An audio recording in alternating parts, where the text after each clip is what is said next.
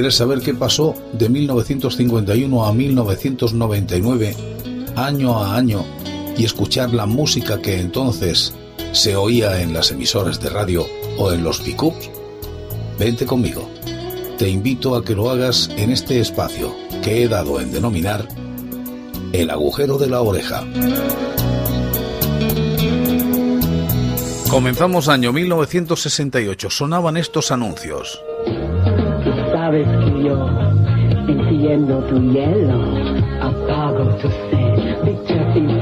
Soda. Cinzano Soda. Comenzamos año 1968. Sueños, ilusiones, trabajo. Tantas cosas quedaron en el camino buscando un futuro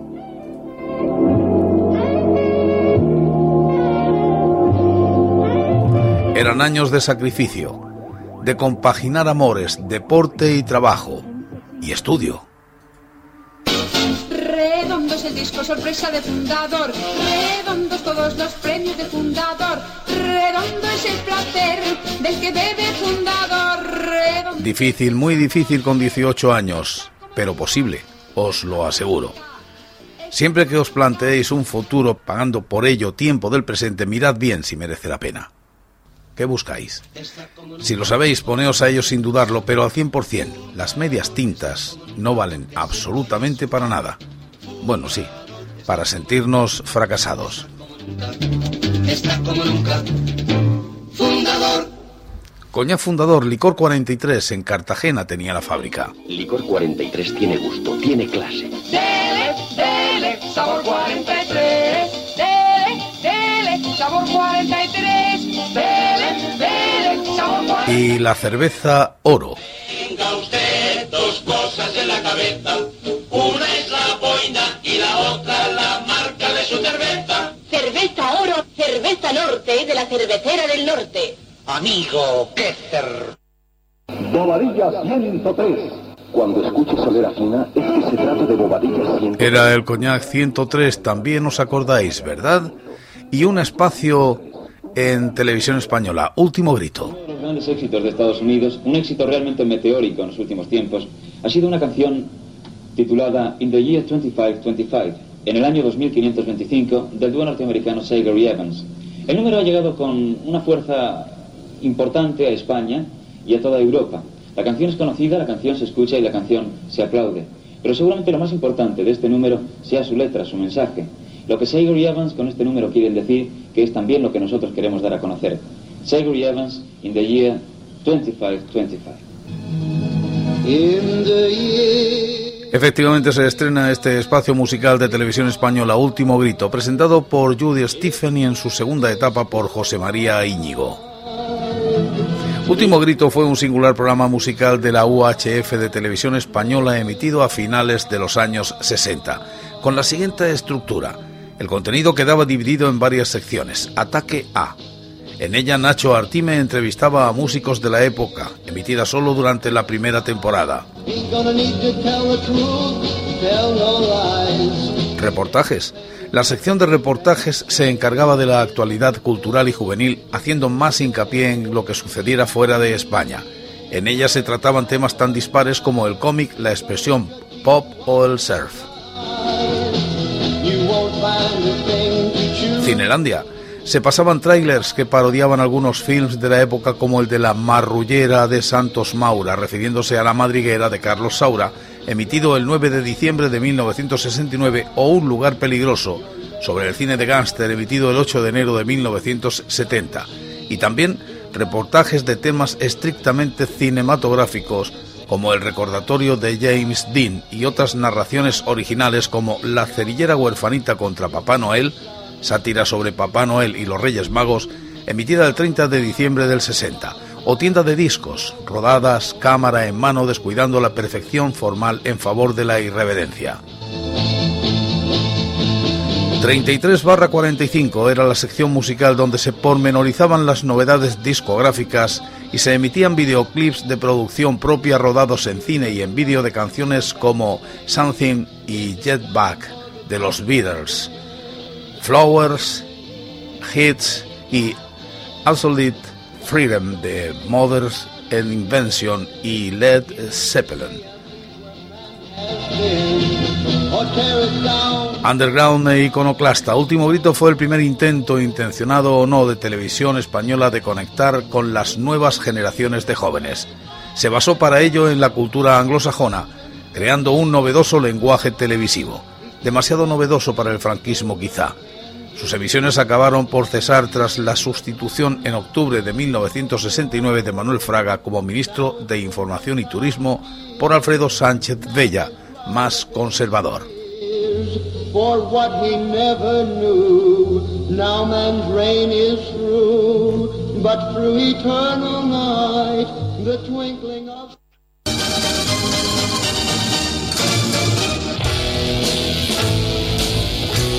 Pero se estrena Estudio Abierto, también presentado por José María Íñigo, un programa español tipo Tal Show estrenado el 29 de marzo del 70 en televisión española, emitido hasta 1975 con una segunda edición entre el 84 y el 85, siendo sustituido en esa fecha por el programa Fin de Siglo, presentado por Pablo Lizcano.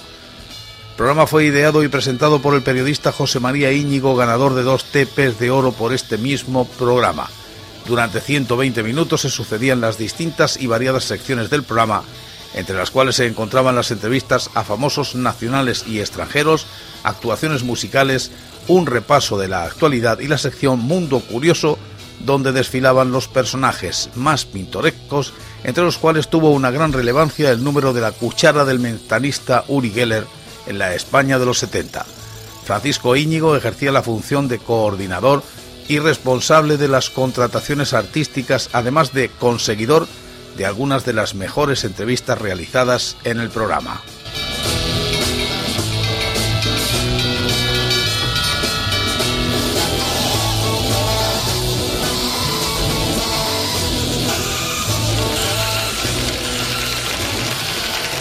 Noches, bienvenidos. Los invasores. Se estrena en España la serie de los invasores. The Invaders fue una serie de culto del género de ciencia ficción de televisión emitida entre los años 67 y 68 por la cadena ABC en USA y distribuida a Hispanoamérica como Los Invasores.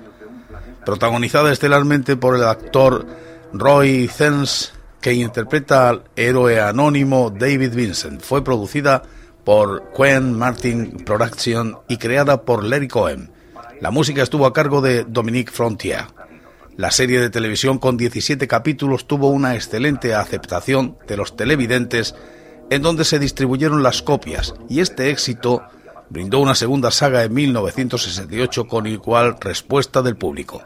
Vamos a escuchar cómo se presentaba este programa de Los Invasores. Los invasores.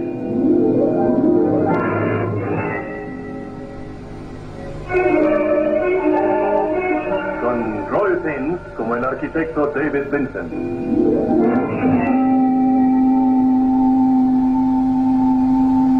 Los invasores, seres extraños de un planeta que se extingue. Destino, la Tierra. Propósito, adueñarse de ella. David Vincent los ha visto. Para él todo empezó una noche en un camino solitario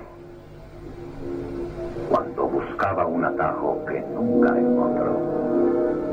Empezó con un merendero cerrado y abandonado, con un hombre tan fatigado que no podía seguir el viaje. Empezó con la llegada de una nave de otra galaxia. Ahora, David Vincent sabe que los invasores han llegado, que se han adaptado al aspecto humano. En alguna forma, debe convencer a un mundo incrédulo de que la pesadilla ha comenzado.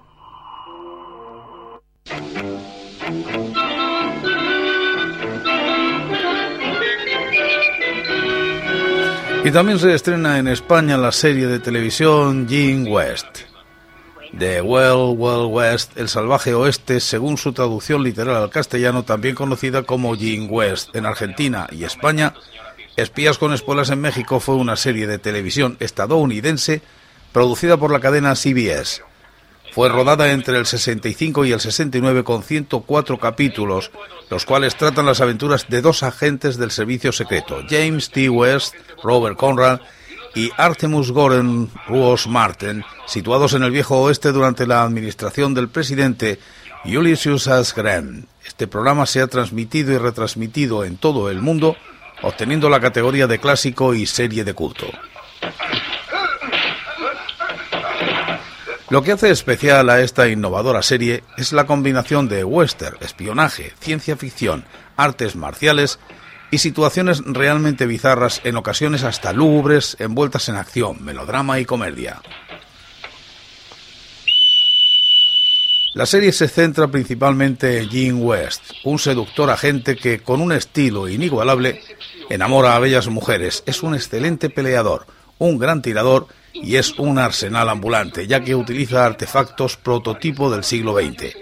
Le acompaña Artemus Goren, poseedor de conocimientos enciclopédicos para inventar muchas de las armas que ambos usan en sus misiones, así como tiene la capacidad camaleónica de disfrazarse para caracterizar a todo tipo de personajes. Levántate. Tendré que demostrarles lo que el verdadero West hubiera Ambos viajan en un tren por todo el oeste enfrentando peligros como indios, científicos locos, revolucionarios, matones e incluso hasta zombies. Slade está muerto, profesor. Al comienzo los créditos aparecen en unas ingeniosas caricaturas junto con el impecable tema original del programa compuesto por Richard Markewitz.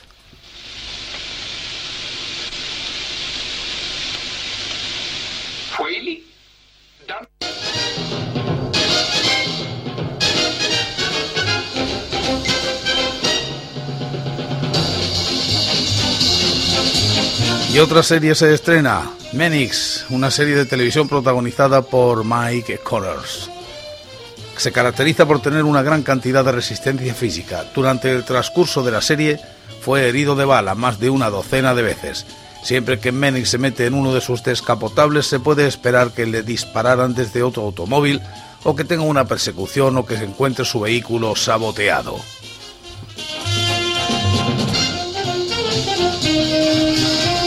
Siempre decía, My name is Manix.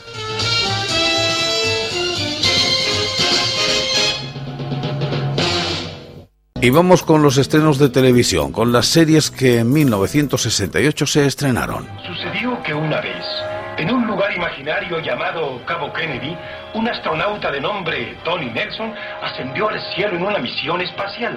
El cohete subió, pero algo falló y tuvieron que bajarlo. El capitán Nelson aterrizó en una isla del Pacífico del Sur en donde encontró una botella. Bueno, al menos parecía ser una botella, pero no se comportaba como tal. En su interior había un genio. Ah, pero no un genio común y corriente, sino un bellísimo genio que podía conceder cualquier deseo. Mi bella genio. Mi bella genio, I Dream of Ginny, en inglés, traducido Yo sueño con Ginny, fue un sitcom estadounidense emitida por la cadena NBC a lo largo de cinco temporadas, de 1965 a 1970. El capitán Nelson quedó tan agradecido que dejó al genio en libertad. Pero ella no quería ser libre, y con razón. Después de haber estado encerrada en una botella durante dos mil años... Hoy en día el canal Nickelodeon la transmite en Latinoamérica en el bloque de comedias Nick at Night. En España fue transmitida en VHF en la década de los 60 y vuelta a transmitir por Antena 3 en la década de los 90. A trabajar con este día tan hermoso. Igualmente, Colombia por RCN en Panamá se conocía como Sueños con Ginny y se transmitía por RBC Canal 9. Sin embargo, luego se transmite por TVN logrando uno de los más grandes en Rayron hasta la fecha. Últimos dos mil años. Para mí es lo mismo. En la antigua Persia decía el refrán que todo el mundo habla del tiempo, pero nadie le pone remedio. No bromees. ¿No bromeo con usted, amo? Bien, el Roger va a pasar por mí. Ah, iré a esperarlo a la puerta. No sea que vaya a verte, ¿no crees? No vaya, pídame lo que guste. Ah, lo que en realidad me gustaría sería ir a nadar un poco. Ojalá tuviera una piscina en el patio.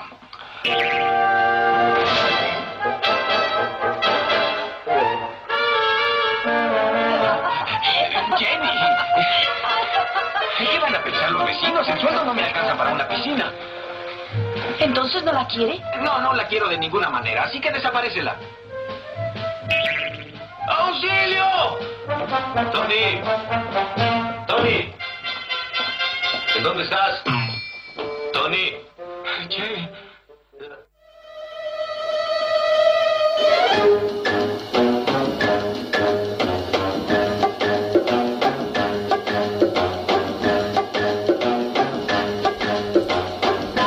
Misión Imposible. Mission Impossible en inglés es una serie de televisión estadounidense emitida por la cadena CBS entre los años 1966 y 1973. En plena Guerra Fría surgieron infinidad de películas y seriales de espionaje, en parte inspirados por el fenómeno fílmico James Bond, Agente 007, y por otro lado, una expresión social frente a la amenaza atómica de las dos superpotencias. Estados Unidos y la URSS en constante carrera armamentista.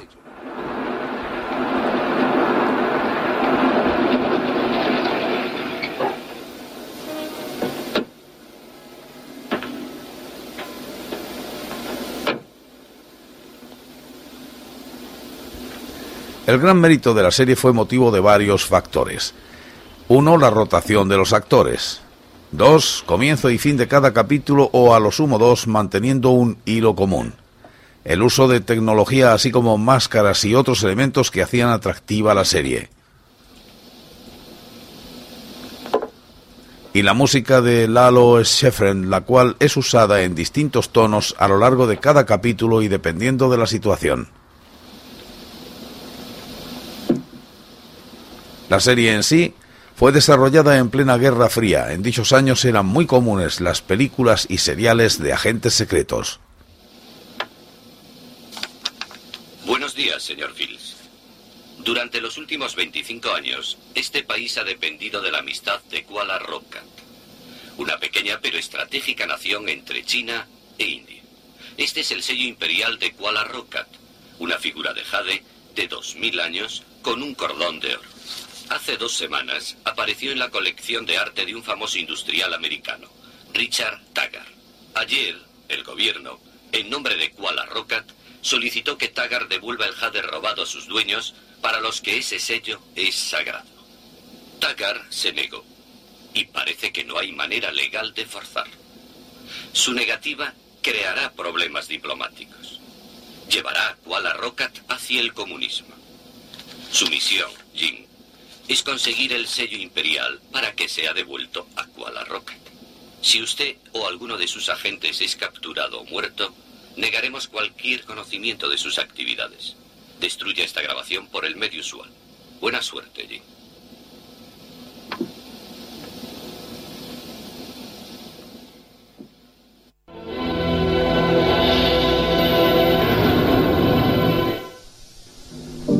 El prisionero.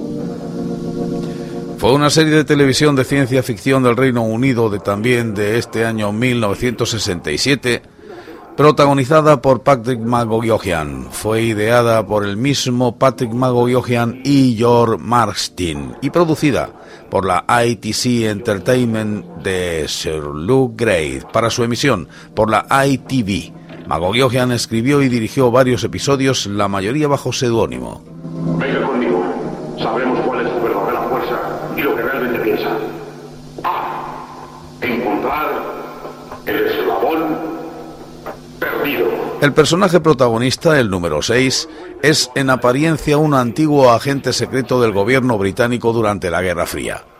Nunca es llamado por su nombre y la naturaleza exacta de su trabajo nunca se indica de forma explícita, aunque numerosos episodios proporcionan pistas.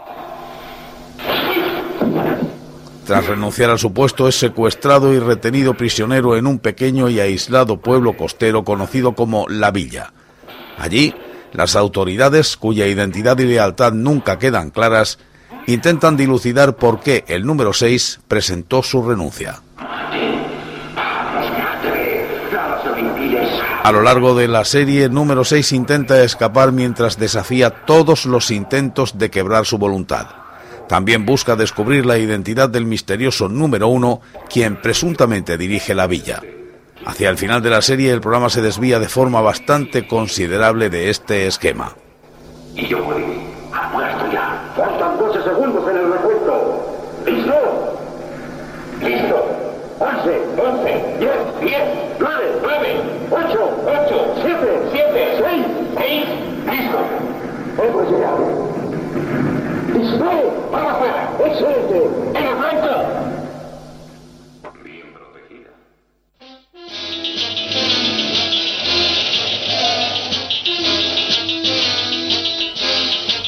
Otra serie que se estrena en España, El Superagente 86.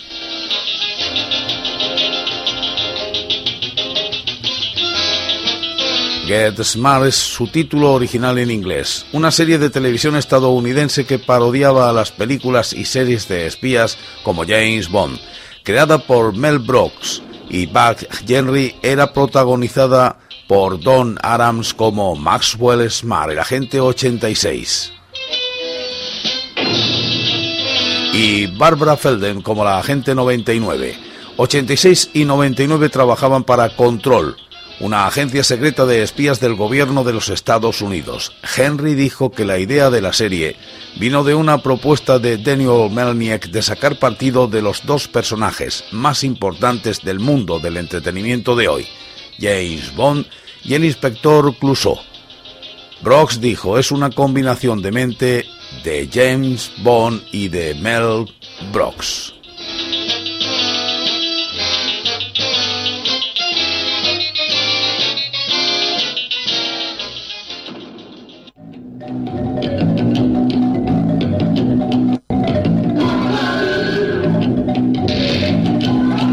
Pero ¿quién nos recuerda esta serie, la de Dactari?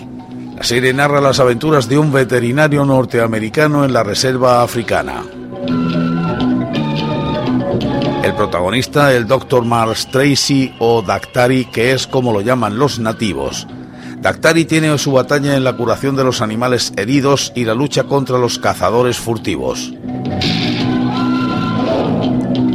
La serie tuvo dos estrellas del reino animal que eran Yuri, un chimpancé bastante inteligente y divertido, y Clarence, un león bizco. En España se emitía en televisión española los miércoles en la sobremesa a las 4 de la tarde.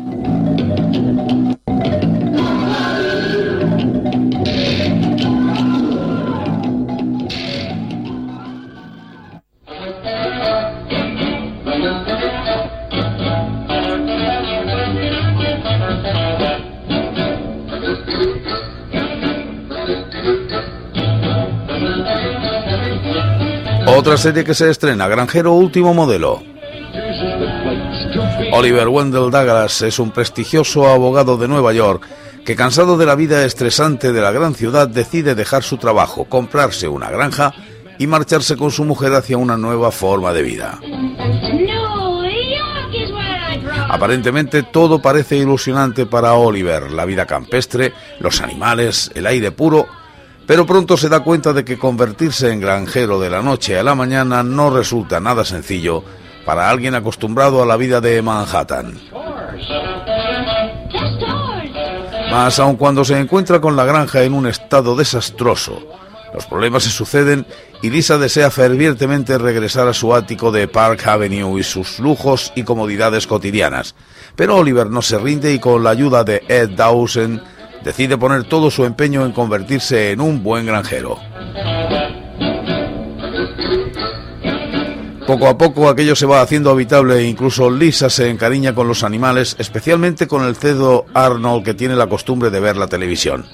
La serie fue creada por Jay Summer para la cadena CBS y gozó de notable éxito durante dos temporadas.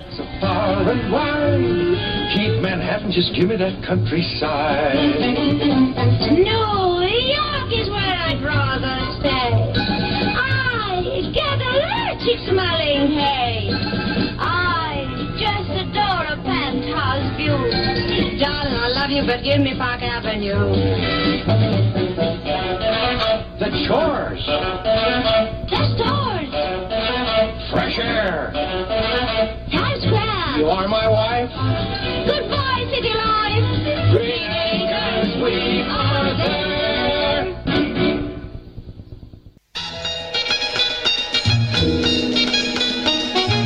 Y seguimos con las series de estreno. Audacia es el juego. Los protagonistas Jim Berry como Glenn Howard, Anthony Franciosa como Jeff Deren, Robert Stack como Dan Farrell, Susan St. James, Peggy Maswell. Ben Murphy, Joe Semple y Mark Miller, Ross Craig. Esta serie singular tuvo tres personajes principales, quienes se intercalaban durante los diferentes episodios con algo en común. Esto era Publicaciones Howard, Imperio logrado por Glenn Howard. Los episodios en donde aparecía Howard se centraban en sus negocios y confrontaciones políticas debido a su estilo peculiar y estrafalario. Otros episodios pertenecían a Jeff Dullen, un reportero e investigador, o a Dan Farrell. Farrell era un agente retirado que usaba su posición como editor de la revista del crimen para denunciar al crimen organizado.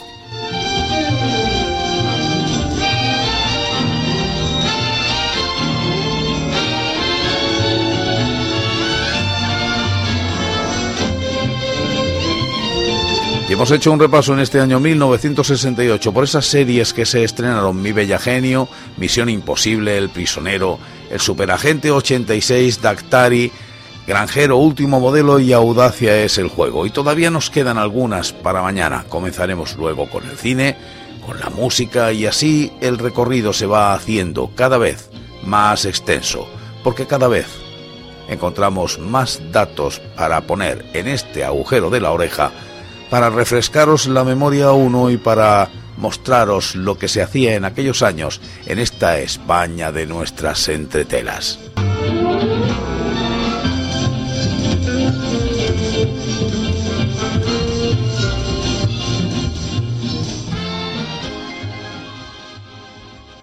Y andamos por el año 1968. Y entonces sonaba esta canción. Este era Julio Iglesias, un muchacho que sufrió un accidente, que jugaba al fútbol, que se aburría, que pidió una guitarra y una monja se la dio. Y comenzó a cantar. Y lo hace así de bien.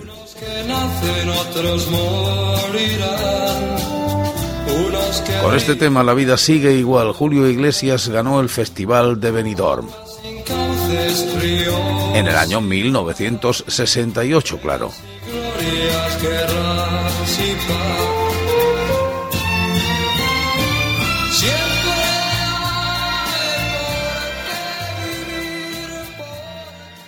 En aquellos años, en el Festival de Benidorm, había un sistema en el cual una canción debía presentarse interpretada por dos cantantes distintos o por un cantante y un grupo. En este caso, Manolo Galván se presentaba con el mismo tema. Lo defendieron tanto Julio Iglesias como él. Decir que Julio Iglesias fue quien ganó el Festival de Benidorm es un tanto falso, puesto que Manolo Galván también cantó esta canción. Y también lo hacía, era otra versión, era una forma distinta de cantarla, pero la defendió también como Julio Iglesias. Y si no, decídmelo vosotros.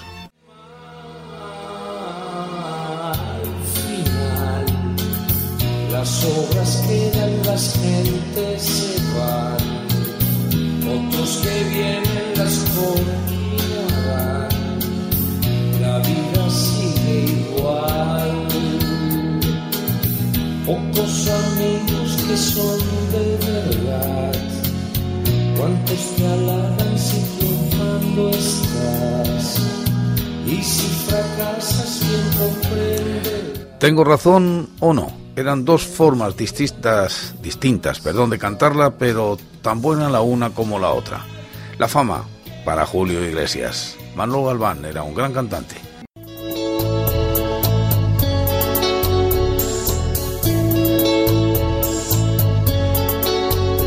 ¿Quieres saber qué pasó de 1951 a 1999, año a año, y escuchar la música que entonces se oía en las emisoras de radio o en los pickups? Vente conmigo. Te invito a que lo hagas en este espacio que he dado en denominar el agujero de la oreja.